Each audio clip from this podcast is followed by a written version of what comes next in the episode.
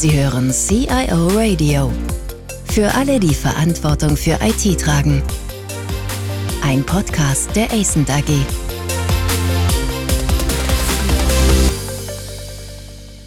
Mein Name ist Olaf Röper. Liebe Zuhörerinnen und Zuhörer, Covid-19, diese Pandemie hat vieles verändert. Insbesondere aber auch im Bereich äh, der Neugestaltung unserer zukünftigen Arbeitswelt. Das hat was mit Digitalisierung zu tun. Das hat was damit zu tun, dass Menschen sich an andere Arbeitsmöglichkeiten gewöhnt haben und dass die auch immer weiter entwickelt werden. Ja, das Stichwort ist sicher Homeoffice, aber nicht nur Homeoffice.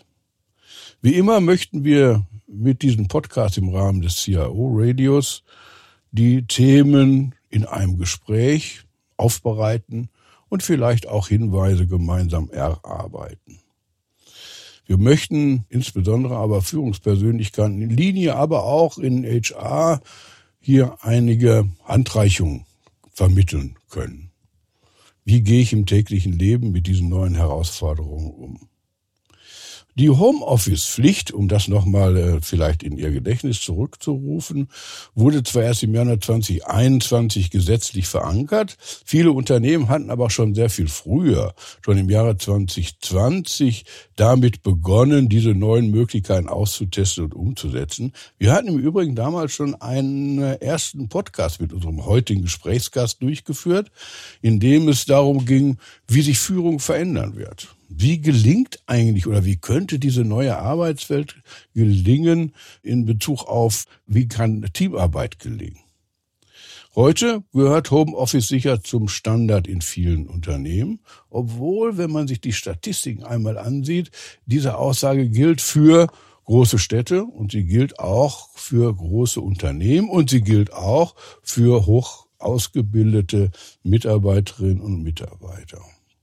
Naja, heute möchten wir in diesem Podcast mal feststellen, ob die gewünschten Effekte erreicht werden konnten, ob es neue Herausforderungen gibt, die wir erst heute sehen, insgesamt, ob sich die Erwartungshaltung der beteiligten Menschen und Organisationen verändert hat. Mein Gesprächspartner ist heute wie damals im Jahre 2020, im September 2020, Martin Hilbig.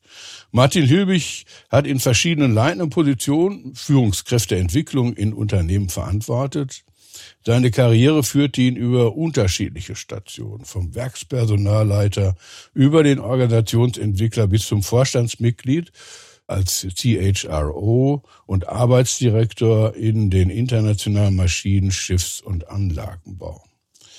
Sein Erfolg in der genannten Position ist ganz besonders darauf zurückzuführen, dass er ja so theoretische Konzepte immer in der rauen Wirklichkeit der Praxis umsetzen musste. Und damit, glaube ich, ist das Thema wie seinerzeit hier bei uns in hervorragenden Händen. Heute berät Martin Hilbig große und mittelständische Unternehmen, ist zertifizierter systemischer Coach und Change Manager. Martin Hilbig und Acent arbeiten in Fragen der zukünftigen Arbeitswelt eng zusammen. Herzlich willkommen, Martin. Ja, hallo Olaf. Schön, dass wir heute nach zwei Jahren äh, wieder zu, zu diesem Thema zusammenkommen hier online. Hätten wir, glaube ich, damals nicht gedacht, dass wir auch nach zwei Jahren noch über dieses Thema im Zusammenhang mit Corona sprechen müssen. Nein, überhaupt nicht. Ich meine, wir hatten ja alle gehofft, das sei mal eine kurze ja, Episode in unserem Leben, aber länger als zwei Jahre, das hat schon was. Äh, wird denn ja, die zukünftige ja. Arbeitswelt, Martin, hybrid sein? so wie wir das heute sehen, oder wird sich das wieder zurückentwickeln oder noch deutlicher entwickeln, aus deiner Einschätzung? Also sie wird sich mit Sicherheit nicht deutlich zurückentwickeln. Sie wird auf diesem Niveau bleiben. Sie wird sich wird noch hybrider werden. Hybrid heißt ja, das sollte man noch mal klar machen, dass wir beides haben, also verteiltes Arbeiten, Remote Working und eben Arbeiten im Büro und in der, an der Werkbank. Wir sehen aber auch, dass der Wind drumherum, so wie du es gesagt hast, durchaus rauer wird. Du hast ja vorhin angesprochen, wir haben beide ja auch raue Zeiten erlebt und daran arbeiten müssen. Und das ist natürlich auch in Bezug auf die hybride Arbeit so. Die Menschen wollen hybrid arbeiten auf der einen Seite, wollen die Möglichkeit dazu haben, mehr als bisher, da deuten alle Studien darauf hin. Aber viele sagen auch, und ich glaube, das wird heute auch für uns beide ein Thema sein, wollen auch mehr persönliche Zusammenarbeit, den direkten Kontakt haben. Also da sehen wir schon so ein bisschen so einen, so einen kleinen Widerspruch, auf, mit dem wir uns, glaube ich, noch beschäftigen werden in unserem Gespräch. Ja, sollten wir auf jeden Fall tun. Nur was ich auch feststelle, ist, dass viele Unternehmen, die jetzt umziehen, neue, neue Büroräume einnehmen, ja, eigentlich gar nicht mehr mit 100 Prozent der Mitarbeiter planen, sondern dass dieser Trend, ich habe eigentlich keinen festen Arbeitsplatz, zunimmt. Absolut. Der Trend, wie gesagt, der Trend bleibt und Office-Konzepte verändern sich. Interessant war, ich glaube im Herbst hat die Bertelsmann Stiftung dazu eine ganz gute Untersuchung gemacht und die schrieben eben nach 1,5 Jahren Pandemie, also im Herbst war die Überschrift, nur jeder zweite Beschäftigte sieht das eigene Unternehmen allerdings für diese neue Arbeitswelt gerüstet. Also die Unternehmen sind schon gerüstet, wenn es um technische Fragestellungen geht, auch kollektivrechtlich, was Mitbestimmungsthemen angeht, da spricht der Personaler in mir natürlich. Mhm. Aber sind sie auch konzeptionell darauf ausgerichtet und darauf vorbereitet, was an Veränderung der Arbeitsbeziehungen wirklich vorliegen wird und wie es sich für die Kultur der Zusammenarbeit weiterentwickelt? Was siehst du denn da als Hauptgesprächspunkt? Also die Technik ist, glaube ich, klar. Das entwickelt ja. sich ja auch in eine ganz deutliche Richtung. Das wird ja auch immer eleganter und immer stabiler. Das ist ja, ja wirklich eine tolle ja, Geschichte. Aber die, was heißt Entfremdung? Was heißt miteinander mehr reden wollen? Was, was steckt genau dahinter? Ja, ich würde noch mal einen Schritt einen Schritt zurückgehen. Also wir sagen immer, es ist also viele Leute wollen, viele Menschen wollen die hybriden Arbeitsmöglichkeiten. Was wir aber da schon sehen bei den Zahlen, du hast es vorhin in deiner Einleitung auch ein bisschen angesprochen, die Chancen sind ja nicht ganz gleich verteilt. Also zwischen Blue Color und White Color, zwischen Männern und Frauen. Frauen sind Benachteiligte, weil sie Homeoffice und Familienarbeit schultern müssen. Und da stellt sich schon die Frage, wie reagieren Unternehmen eigentlich darauf? Und wie reagieren vor allen Dingen dann auch Führungskräfte später darauf? Was wir aber auch sehen ist, das sollten wir auch vorweg nochmal sagen, dass es ja ein, dass wir quasi einen säkularen Trend haben.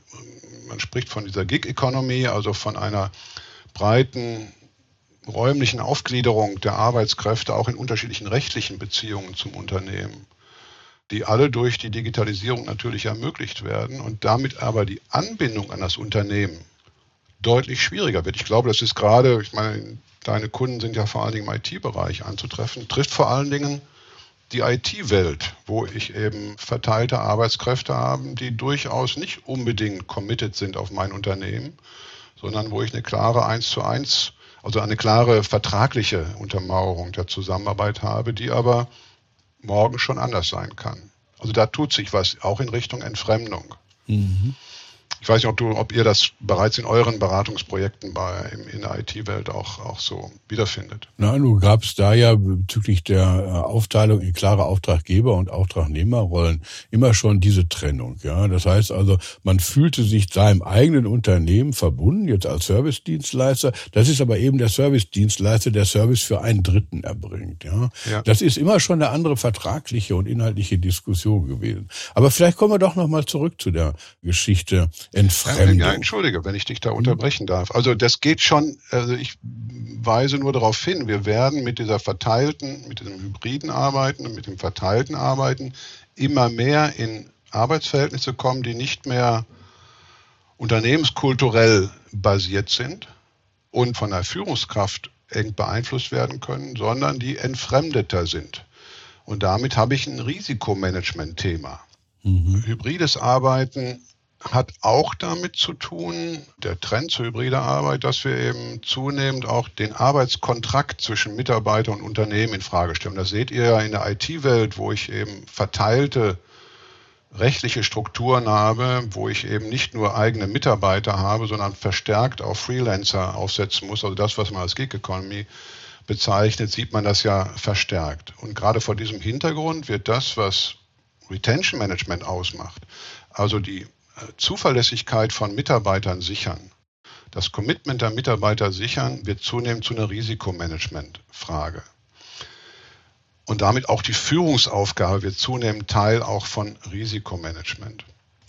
Darauf möchte ich einfach nochmal generell hinweisen. Es geht nicht nur um die unmittelbare Arbeitsbeziehung im Team, sondern die Tendenz geht auch darüber hinaus. Naja, aber Bindung ans Unternehmen, Entfremdung vom Unternehmen, wie äußert sich denn sowas? Rein praktisch jetzt mal gesehen. Ich meine, theoretisch ist das völlig klar, aber wie ist praktisch? Wo sind die Frühindikatoren? Worauf ja, sollten Führungskräfte ja. eigentlich achten? Wo sollten sie mal hingucken? Und vor allen Dingen, das ist ja schon eine Doppelfrage jetzt, wie verhindere ich das? Ja. Naja, also äh, würden wir jetzt, das ist natürlich dann der Schlüssel für, für ganz viele Themen. Aber gucken wir nochmal auf die Indikatoren. Manches übernehmen wir aus den USA. Wenn ich dort also, dort spricht man zurzeit von der Great Resignation Welle. Viele Studien zeigen das auf, dass wir eine erhebliche Wechselbereitschaft und auch eine praktische Fluktuationsrate haben bei Unternehmen in den USA. Die sind extrem hoch, diese Zahlen. Und wir sehen zugleich eine gewisse Übertragung auf Deutschland, nicht eins zu eins, das sieht bei uns immer etwas anders aus, aber was es so an Talentverfügbarkeitsindizes gibt, was es an Studien gibt, deutet darauf hin, dass nicht nur die Verfügbarkeit von Personal auf dem Arbeitsmarkt enger wird, sondern auch die Bereitschaft zu wechseln größer wird. Aber das ist, glaube ich, Martin, Martin, wenn ich da vielleicht ja. mal, ja, ohne, ohne dich jetzt aus dem Konzept bringen zu wollen, aber mhm. ist das nicht ein Trend, den wir auch völlig unabhängig von Covid-19 schon gesehen haben? Ja, aber ich glaube, er wird unterstützt durch das, was wir mit hybrider Arbeit sehen. Klar, die Generation Z, die wir zurzeit haben, guckt mehr auf Fragen der, der persönlichen Sinnerfüllung, als wir es in der Vergangenheit vielleicht getan haben, wo die Bindung an ein Unternehmen größer war. Das Spannende aber, Olaf, ist, dass in diesen Studien zum Beispiel vom MIT, wo ich das gelesen habe, deutlich gemacht wird, diese höhere Bereitschaft, ein Unternehmen zu verlassen, ist nicht pauschal vorzufinden, sondern unterteilt sich oder, oder differenziert sich nach Industrien und nach Unternehmen. Es gibt offenkundig Unternehmen, die deutlich besser Mitarbeiter binden können als andere Unternehmen. Und das Spannende ist, in dieser MIT-Studie wird also auch deutlich gemacht, dass, die sprechen dann von Toxic Culture, dass gerade der Punkt Kultur und Führung zum Beispiel deutlich entscheidender ist für die Bereitschaft, im Unternehmen zu bleiben, als die Lohnhöhe zum Beispiel. Und das ist, finde ich, für USA schon interessant, wo man ja immer darauf, davon ausgeht, es hängt doch sehr viel mit dem Geld zusammen. Mhm. Würden wir das in Deutschland wahrscheinlich noch verstärkter sehen, diesen Trend? Also diese Hintergrundinformation, dass man sagt, es ist nicht unbedingt das Geld, sondern ich muss mich in dem Unternehmen wohlfühlen, akzeptiert, ich muss das Gefühl haben, dass ich akzeptiert werde, dass ich einen Beitrag leisten kann. Ja, ich glaube, ja. das ist bei uns noch ein bisschen stärker ausgeprägt. Das würde ich auch so sagen, aber natürlich sind auch Bindungskräfte in Deutschland an das Unternehmen nochmal noch mal stärker. Also unser Arbeitsmarkt ist noch nicht so mobil, wie er es in anderen Ländern ist. Aber ich glaube, was wir immer wieder sehen, Mitarbeiter gehen zu Unternehmen. Also sie finden ein Unternehmen, weil es eben deutlich macht, dass es von mir aus flexible Arbeitsbedingungen gut unterstützt, dass es eine gute Reputation hat. Aber was sich immer wieder erweist, und das kenne ich auch aus meiner praktischen Erfahrung, Mitarbeiter verlassen nicht Unternehmen, sondern sie verlassen Führungskräfte. Und das ist dann der, mhm. der Drehpunkt, wo wir dazu kommen, dass Führungskräfte eine ganz andere Verantwortung in diesen Phasen bekommen, unter dem Gesichtspunkt von Retention und Risikomanagement die eigenen Mitarbeiter, ja, also salopp gesagt, bei der Stange zu halten. Also das müssen wir uns nun mal alle hinter die Ohren schreiben, nicht? Also Mitarbeiter verlassen Unternehmen nicht wegen des Unternehmens, sondern sie verlassen die Führungskräfte. Da muss man wirklich mal einen Augenblick drüber nachdenken. Aber wahrscheinlich ist das ja. auch richtig. Ja, aber überleg doch mal, Olaf, wie das tatsächlich ist, wenn du morgens zur Arbeit gehst oder auch dich auf dein Online-Meeting vorbereitest und du weißt, da sitzt dir schon wieder ein missmutiger Chef äh, gegenüber. Oder du siehst den Chef gar nicht oder du hörst von ihm nichts.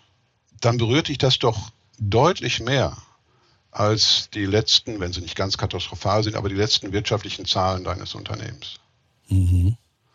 Und das zieht sich ja durch. Das gilt nicht nur für, für die Mitarbeiter an der Werkbank, das gilt auch für die Führungskräfte, die das Gleiche von ihren Vorgesetzten im Top-Management erwarten. Das beunruhigt einen und das führt dann dazu, dass ich mal mich umgucke und höre, was denn bei anderen los ist. Also das Thema leitet ja genau wieder zurück auf äh, die Fragestellung hybrides Arbeiten.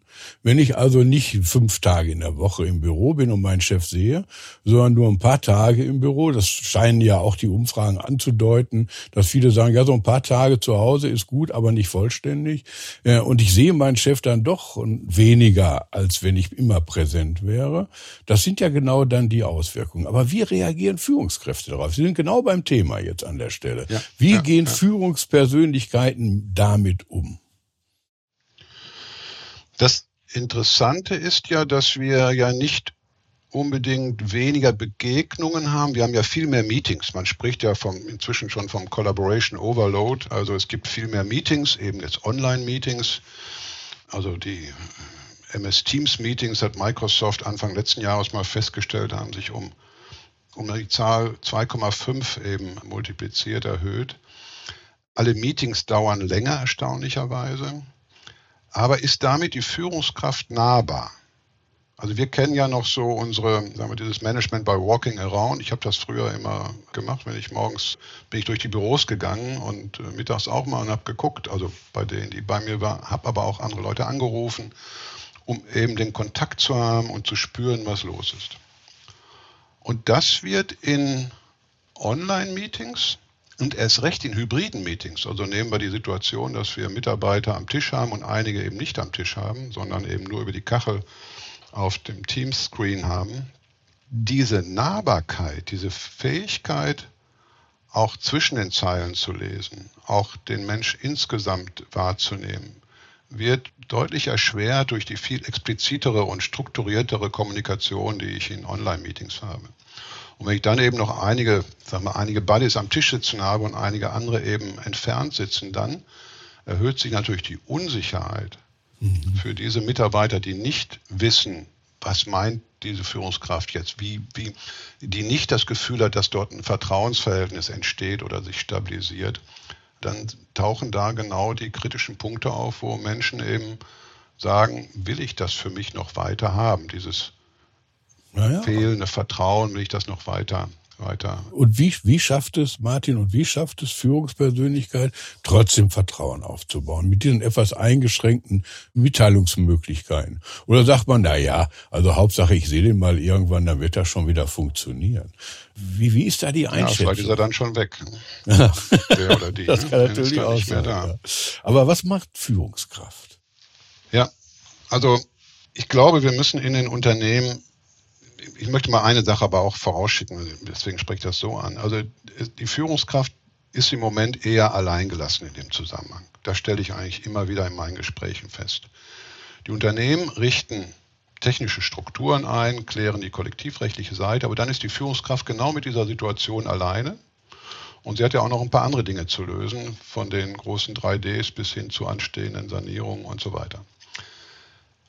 Gleichzeitig wird es einer Führungskraft, und das sollte man auch nochmal vorausschicken, immer weiter erschwert, seine Rolle zu finden, vor dem Hintergrund von Agilität, von Sinnfindung, von anderen Fragen. Also wie kann ich, und das ist extrem schwierig, nicht extrem, es ist schwierig in der Praxis zu lösen, wie kann ich trotzdem eben Vertrauen bilden und gleichzeitig führen, also auch harte Schnitte machen, Richtungen vorgeben. Im Projektgeschäft kennen wir ja die Quality Gates. Da kennen wir eben die Vereinbarung, mhm. dass wir uns zu bestimmten Themen eben anschauen, wo wir stehen in einem Projekt. Und diese, ich nenne das peak-orientierte Führung, also zu bestimmten Zeitpunkten sehr aktiv zu sein und zu anderen Zeitpunkten weniger stark dabei zu sein oder sich zurückzunehmen, ist das eine. Denn natürlich wollen die Mitarbeiter nicht permanent die Führungskraft haben, die ihr über den Schulter oder über den Screen eben auf die Arbeit schaut. Aber es muss mehr Punkte geben, wo ich mich mit meinen Mitarbeitern zunächst mal auseinandersetze, wo stehen wir in unseren Arbeitsprozessen. Die müssen klar definiert sein, die müssen gut vorbereitet sein werden, diese Begegnungen. Und da muss ich in diesen Begegnungen, wenn sie denn online sind, auch eine bessere Meetingstruktur haben. Also das hört sich jetzt so ein bisschen trivial an, aber ich meine, wir kennen alle die Situation, dass ich in den Meetings einfach meine Kamera mal ausschalte und was anderes mache was in der Projektbesprechung ansonsten vor Ort nicht gehen würde. Ich muss also dafür sorgen, dass alle die Möglichkeit haben, beizutragen durch eine bestimmte Tagesordnung, durch eine entsprechende Moderations, wechselnde Moderation. Und ich muss daneben aber auch wissen, wo brauche ich eben dieses Meeting nicht, dieses Online-Meeting nicht? Wo verzichte ich darauf, auf dieses Online-Meeting und wo greife ich zum Telefonhörer? Also ich finde, dieses antiquierte Telefon ist gar nicht so antiquiert, antiqui, äh, antiqui, antiquiriert. Antiquiert. antiquiert. Ja, schwieriges. Also ist gar nicht so veraltet. genau. Okay, müssen wir nochmal neu ansetzen. Ist gar nicht, so, gut, veraltet, gar nicht so äh, veraltet, sondern es bietet die Möglichkeit eben zu, zu einer etwas zu lockerer Kommunikation. Und ich muss deutlich machen, ich muss mehr individuelle Gespräche auch vor Ort organisieren, also in den Büros. Ich muss eben das Mitarbeitergespräch, das gute alte Mitarbeitergespräch, häufiger führen. Also ich kenne auch Unternehmen aus meiner eigenen Praxis, da gab es das Mitarbeitergespräch nur einmal im Jahr. Diese Zeiten müssen vorbei sein, auch unter der Voraussetzung von hybriden Strukturen. Das individuelle Gespräch Führungskraft-Mitarbeiter ist aus meiner Sicht der Schlüssel dafür, dass ich in diesen Phasen, neben der besseren Strukturierung der Online-Meetings, ist der Schlüssel dafür, Vertrauen aufbauen zu können, Verlässlichkeit darstellen zu können, Nahbarkeit als Währung für Vertrauen deutlich zu machen. Also das ist ja schon super, super Schlusswort. Dem brauche ich ja eigentlich nichts mehr hinzuzufügen. Aber ich habe trotzdem eine ganz kurze Frage mit der Bitte auch um eine entsprechend kurze Antwort so ganz zum Schluss. Wir reden von Digital Overload. Fühlst du dich eigentlich persönlich Digital Overloaded? Das heißt also, dass zu viele Dinge einfach unpersönlicher, mehr digitalisiert werden? Ich kann das so nicht sagen. Also ich habe allerdings auch eine privilegierte Situation. Also ich finde, und das sollten wir ja auch mal sagen, also die neuen Möglichkeiten der Zusammenarbeit, der Vernetzung bieten uns, und das darf auch bei unserer, das darf unser Gespräch nicht, dieser Eindruck, dass das etwas Schlechtes sei, darf unser Gespräch nicht überlagern. Sie bieten ja hervorragende Chancen, um mit viel mehr Leuten viel schneller in Kontakt zu sein. Sie bieten viel mehr Chancen, eben Transparenz in Produktionsprozesse, in Arbeitsprozesse hineinzubekommen. Sie bieten aber eben auch, und das haben wir angesprochen, viel mehr Chancen dafür, dass die Führungskraft sich wegduckt und eben nicht am Ball bleibt. Aber für mich persönlich, jetzt als Berater, ist das natürlich eine enorme Steigerungsmöglichkeit für Produktivität, für Netzwerken. Das ist, ist auf jeden Fall extrem wichtig. Prima. Martin, ich bedanke mich recht herzlich bei dir und ich hoffe, dass alle diesen Spruch ziemlich in der Mitte des Podcasts beherzigen. Mitarbeiter verlassen nicht Unternehmen, sondern Führungskräfte. Also das ist sehr eindrucksvoll und ich glaube, das zeigt auch, welche Herausforderungen sich Führungspersönlichkeiten gerade in sich verändernden Arbeitswelten gegenübersehen. Nochmal vielen Dank. Ja, vielen Dank dir auch und bis bald. Vielen Dank fürs Zuhören. Mehr Informationen zu diesem Podcast finden Sie unter cioradio.de.